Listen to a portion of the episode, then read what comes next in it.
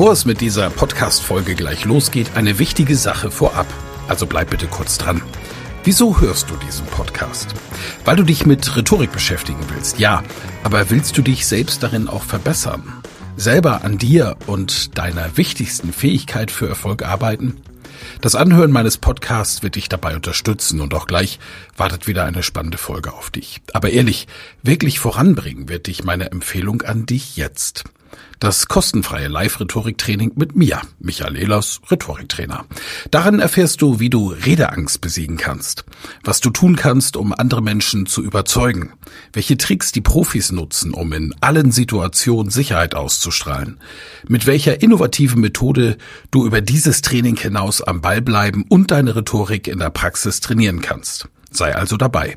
Pausiere gerne die Folge und gehe auf www.rhetorikheld.de. Diese Website findest du auch in den Show Notes. Wir sehen uns dann. Ich freue mich riesig drauf und jetzt viel Spaß bei der Folge.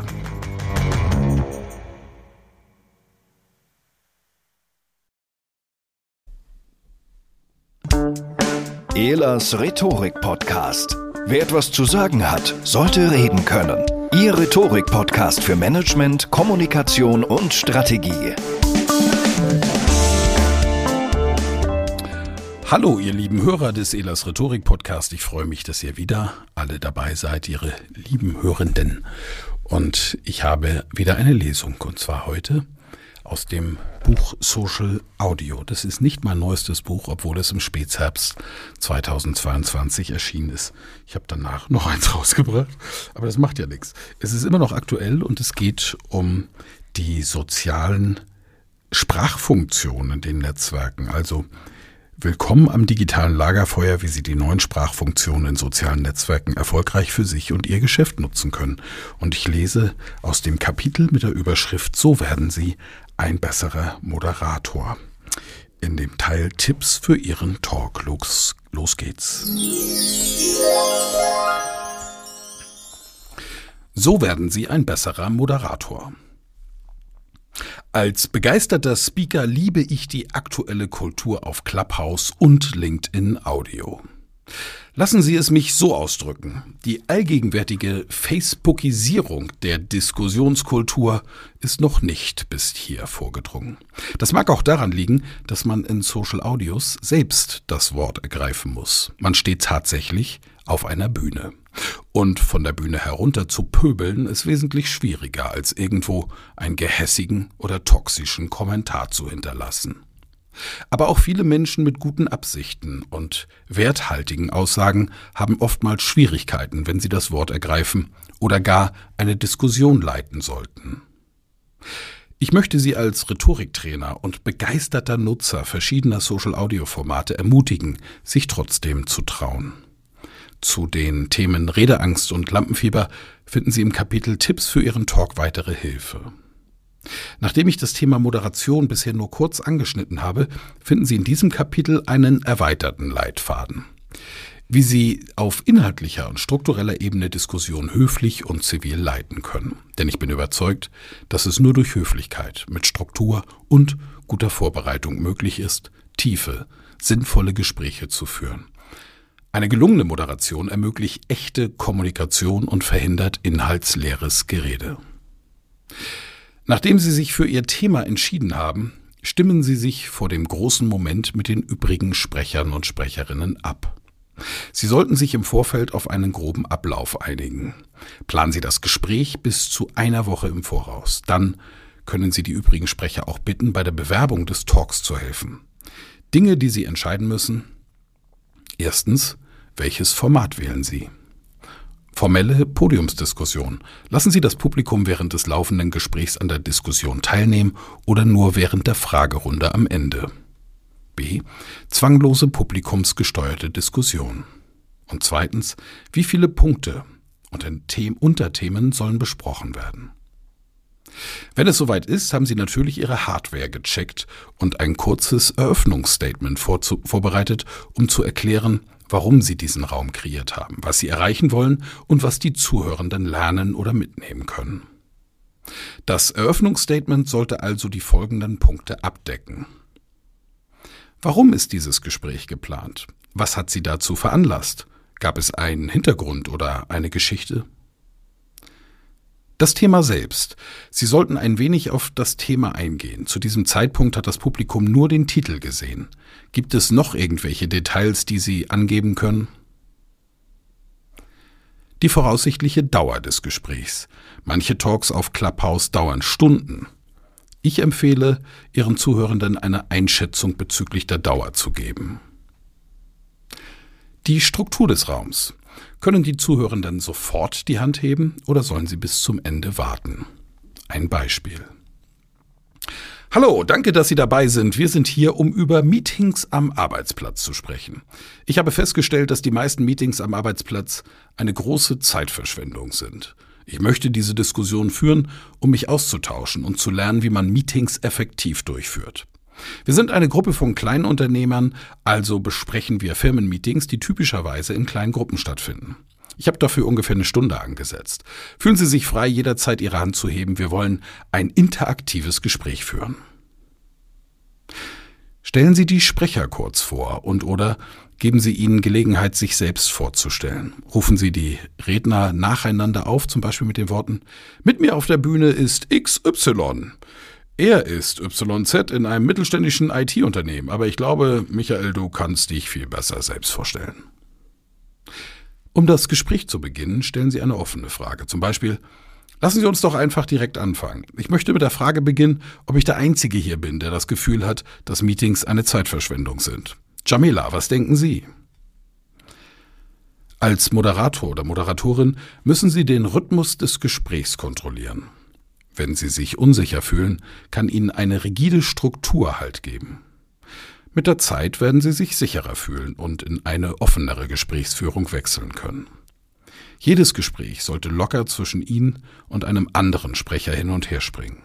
Genau diese Unbeschwertheit herzustellen, ist die Kunst großer Konferenciers. Aber das sind natürlich Profis. Erwarten Sie deshalb nicht zu viel von sich selbst. Sie müssen nicht Thomas Gottschalk sein und die Stimmung im Clubhouse ist, wie erwähnt, eher empowernd. Man kann sie nicht mit Tomaten von der Bühne jagen. Was ein Glück. Steht nicht im Buch, aber. Stellen Sie sich vor, Sie werfen einen Ball zwischen sich und allen anderen Sprechern hin und her. Sie stehen auf der einen Seite des Platzes und die anderen Sprecher auf der anderen Seite. Sie werfen den Ball einem Redner zu, indem Sie eine Leitfrage stellen. Der Redner nimmt den Ball auf, indem er zu sprechen beginnt. Sobald der Redner zu Ende gesprochen hat, wirft er den Ball zu Ihnen zurück. So erhalten Sie wieder die Möglichkeit, den Ball in verschiedene Richtungen zu spielen. A. Das Gespräch auf demselben Punkt halten, das Thema vertiefen. B. Einen neuen Gesichtspunkt ins Spiel bringen.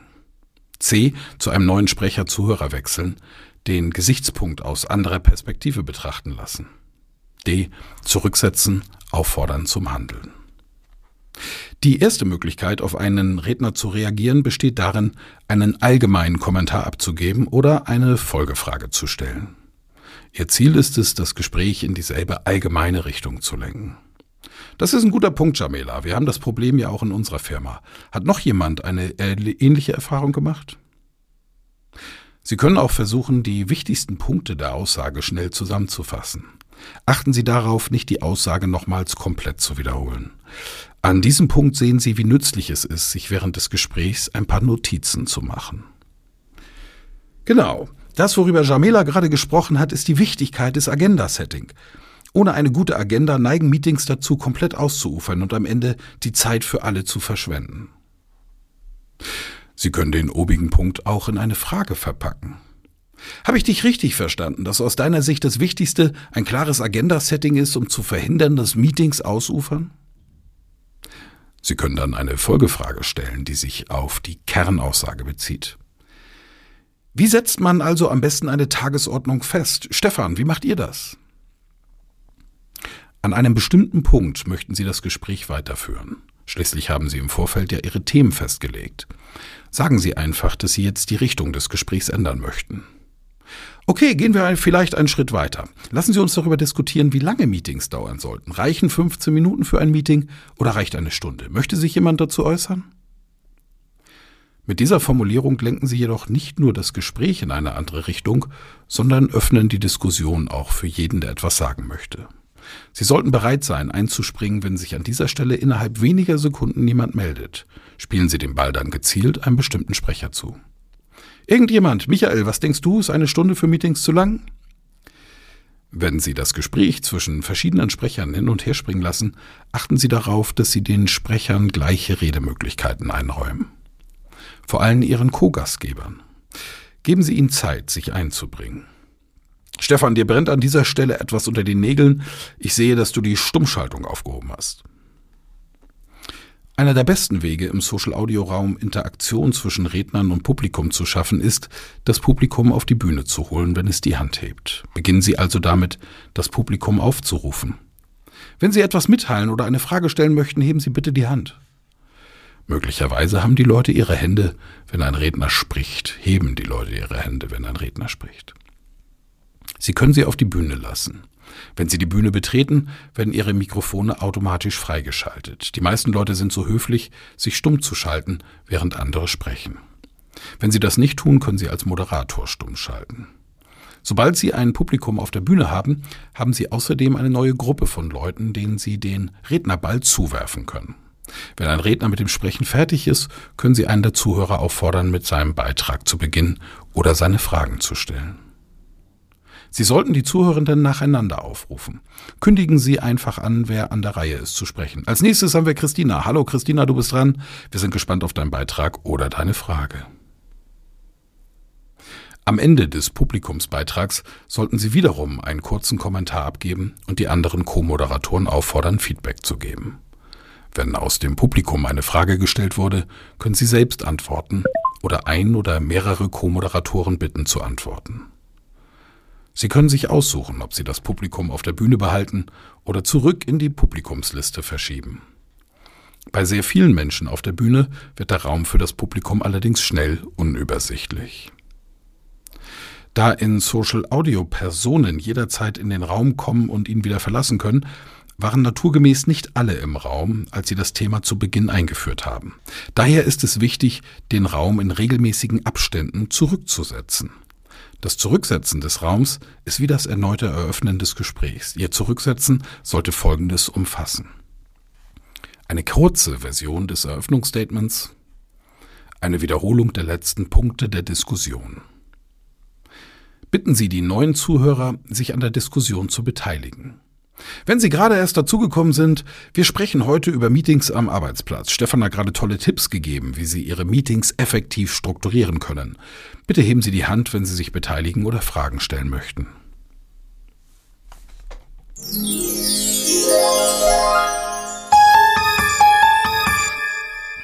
Wenn etwas aus dem Ruder läuft, für einen Moderator zählt es zu seinen wichtigsten Aufgaben dafür zu sorgen, dass Redner und Zuhörende eine gute Zeit verbringen und ein sinnvolles Gespräch führen. Wenn sich jemand nicht benimmt, können und müssen sie von ihrem Recht Gebrauch machen, die Situation in die richtigen Wege zu leiten. Insbesondere, wenn Leute durcheinander reden, sollten sie sich stumm schalten. Michael, es tut mir leid, ich habe dich stumm geschaltet. Es hilft niemanden, wenn man sich gegenseitig unterbricht oder dazwischenredet.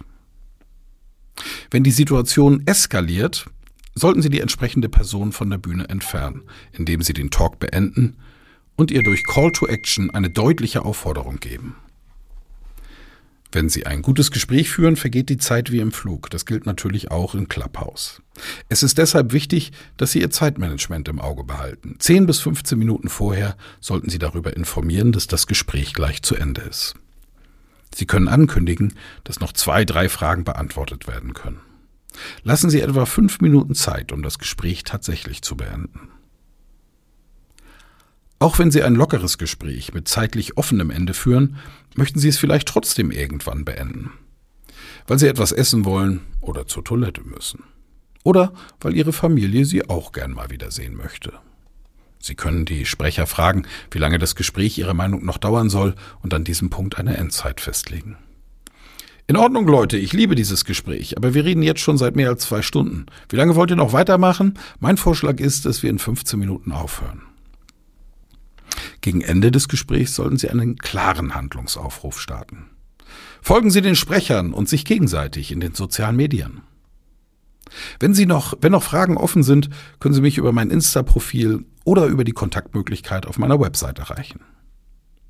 Wenn Ihnen die Lesung gefallen hat, finden Sie mehr von meiner Arbeit auf XY. Sie können mein Buch kaufen oder mich auf Patreon unterstützen. Wenn Sie das Gespräch formell schließen, fragen Sie, ob einer Ihrer Co-Moderatoren einen abschließenden Kommentar abgeben möchte. Ich hoffe, Sie haben genauso viel gelernt wie ich. Möchte einer unserer Sprecher, Sprecherinnen ein Schlusswort sprechen? Ich hoffe, Sie haben heute genauso viel gelernt wie ich. Stefan, welchen abschließenden Gedanken möchtest du noch äußern? So erlauben Sie Ihren Co-Moderatoren etwas persönliche Werbung zu machen, zum Beispiel, wie man mit Ihnen in Verbindung treten kann. Danach verabschieden Sie sich, wischen sich den Schweiß von der Stirn und klopfen sich auf die Schulter. Sie haben es fast geschafft. Holen Sie im Anschluss, das muss nicht sofort sein, Feedback von Ihren Co-ModeratorInnen und SprecherInnen ein. Es hilft Ihnen, beim nächsten Mal noch besser zu werden. Denken Sie daran, die Begrüßung und die Verabschiedung sind das A und O Ihres Auftritts und müssen deshalb sitzen. Bei Social Audio kommt es darauf an, schnell in eine Diskussion einzusteigen und die richtigen Worte zu finden.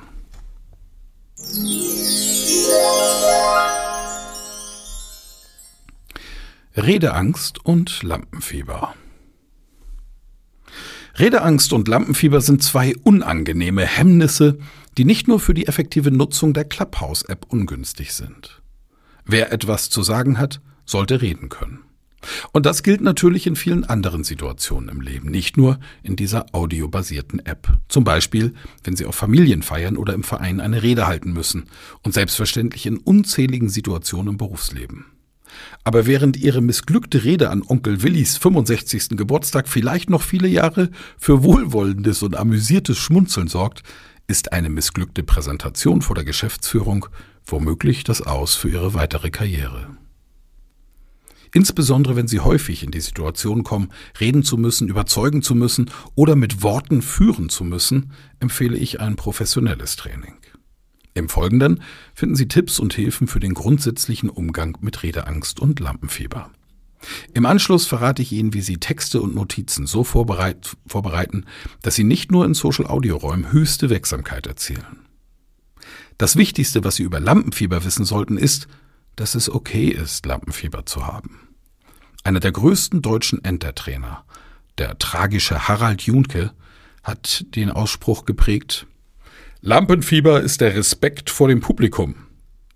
Ja, wahrscheinlich klang es eher so. Lampenfieber ist der Respekt dem Publikum. Der Scherz muss sein. Und aus diesem Blickwinkel können wir Lampenfieber auch einfach akzeptieren. Es zu haben ist nichts Außergewöhnliches und nichts Schlimmes. Aber es ist eben manchmal unangenehm und es gibt Methoden, es zu senken. Physiologische Stressreduktion. Lampenfieber ist Stress. Stress ist Angst vor gefühlten oder realem Kontrollverlust. Deshalb geht es darum, diesen Stress auf ein beherrschbares Maß zu senken, bevor er uns beherrscht. Der Unternehmer, Trainer und Neurowissenschaftler Dr. Frederik Hümmicke, übrigens regelmäßiger Gast in meinem Expertentalk in LinkedIn Audio, gibt in seinem Buch Handling Shit zwei Tipps, die Ihnen helfen werden, Ihren situativen Stress sofort zu reduzieren. Das Tolle an diesen beiden Tipps ist, dass sie funktionieren, ohne dass Sie an die Wirksamkeit glauben müssen.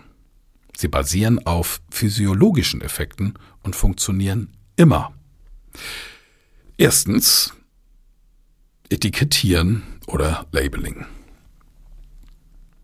Machen Sie sich zunächst bewusst, welche Emotionen und Reaktionen Sie in einer Stresssituation verspüren. Denn Menschen empfinden eine Stressreaktion wie Lampenfieber individuell sehr unterschiedlich. Der eine spürt ein Kribbeln, dem anderen krampft es den Magen zusammen. Manche fangen an zu schwitzen oder die Beine fangen an zu zittern. Wenn Sie Ihre spezifische Reaktion spüren, sollten Sie bewusst die Außensicht suchen und sich in Ihrer Reaktion beobachten. Sagen Sie dann ruhig zu sich, Och, schau mal an, eine Stressreaktion.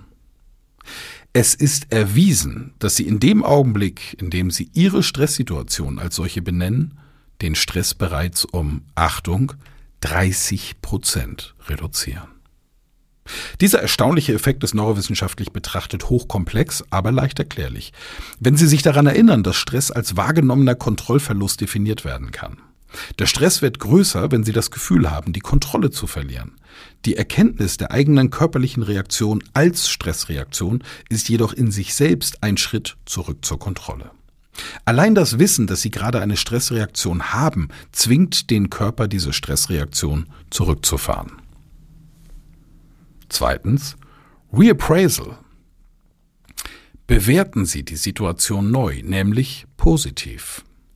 Auch wenn Sie Ihre Stressreaktion im ersten Schritt als solche benannt haben, registrieren Sie die Reaktion Ihres Körpers typischerweise als negativ.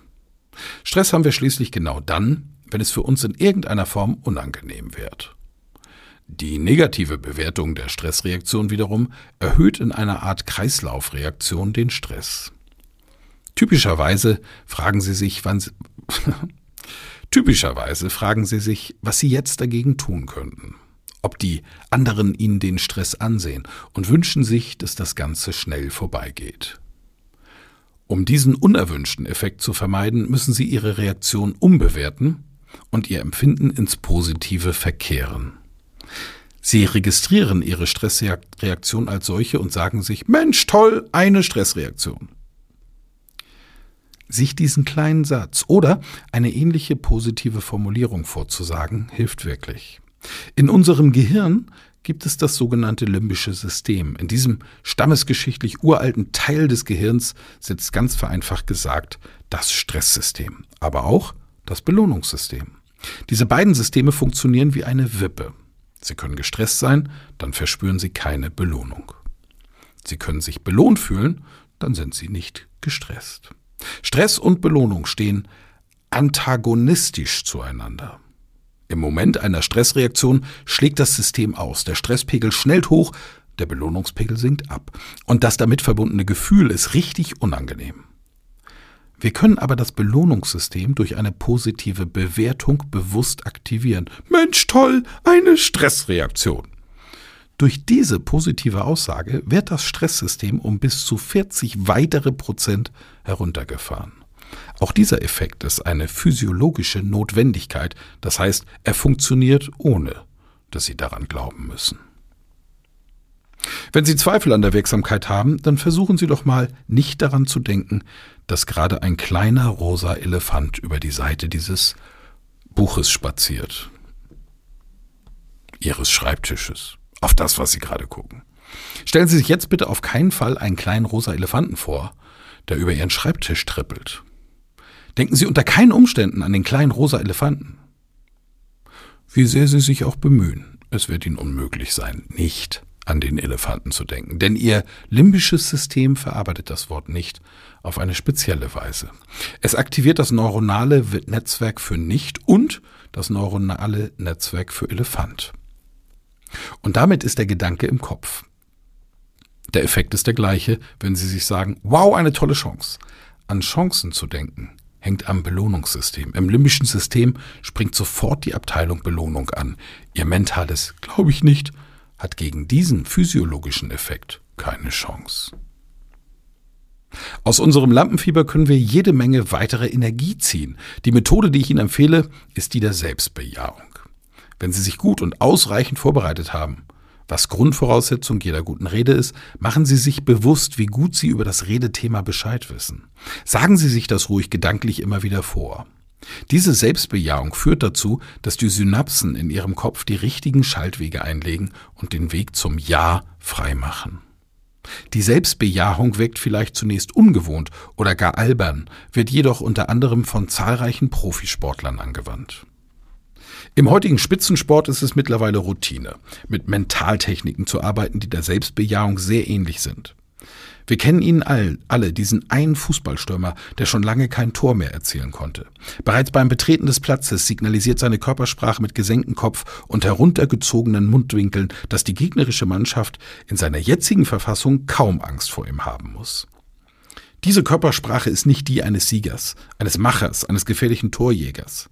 Wir sehen dies häufig bei Sportlern, die eine längere Flaute haben. Die Aufgabe eines Mentaltrainers ist es nun, zusammen mit dem Stürmer dessen Selbstvertrauen zu stärken. Beispielsweise wird er ihm Videoausschnitte von Phasen zeigen, in denen es besonders gut lief, in denen er quasi jeden und selbst den unmöglichsten Ball eiskalt verwandelte. Der Mentaltrainer wird den Stürmer fragen, wie es sich damals angefühlt hat und mit welcher Einstellung er den Platz betrat. Er wird ihn zur Erkenntnis bringen, dass er es im Grunde genommen kann. In seinen erfolgreichsten Zeiten konnten wir dies vor allem beim ruhmreichen FC Barcelona beobachten. Dort sahen wir elf Spieler mit geradem Rücken, breitem Kreuz und einem nahezu suffisanten Lächeln im Gesicht den Rasen betreten. Sie schäumten vor Selbstvertrauen und strahlten dieses Selbstvertrauen auch aus. Und das können Sie ebenso. Unsere Körpersprache ist enorm wichtig. Sie hat einen hohen Einfluss auf unseren Geist. In meinem Beispiel habe ich diese Methode nun grob vereinfacht dargestellt. Sicherlich werden Stürmer und Mentaltrainer deutlich konzentrierter, intensiver und strukturierter an derartigen Motivationsproblemen arbeiten. Eine wichtige Grundlage dafür ist jedoch die Methode der Selbstbejahung. Lernen Sie von diesen Profis in Bezug auf positives Visualisieren. Nehmen Sie diese Tricks und Tipps mit und machen Sie dasselbe vor Ihrer nächsten Redeaufgabe.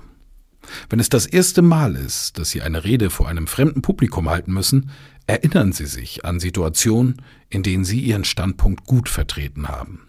Und wenn es nur in einer Diskussion war.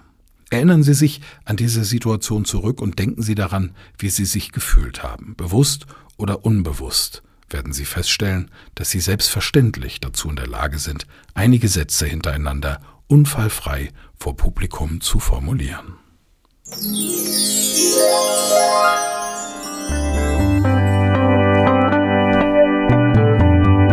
Vielen Dank fürs Zuhören. Mehr Informationen unter www.rhetorik.me.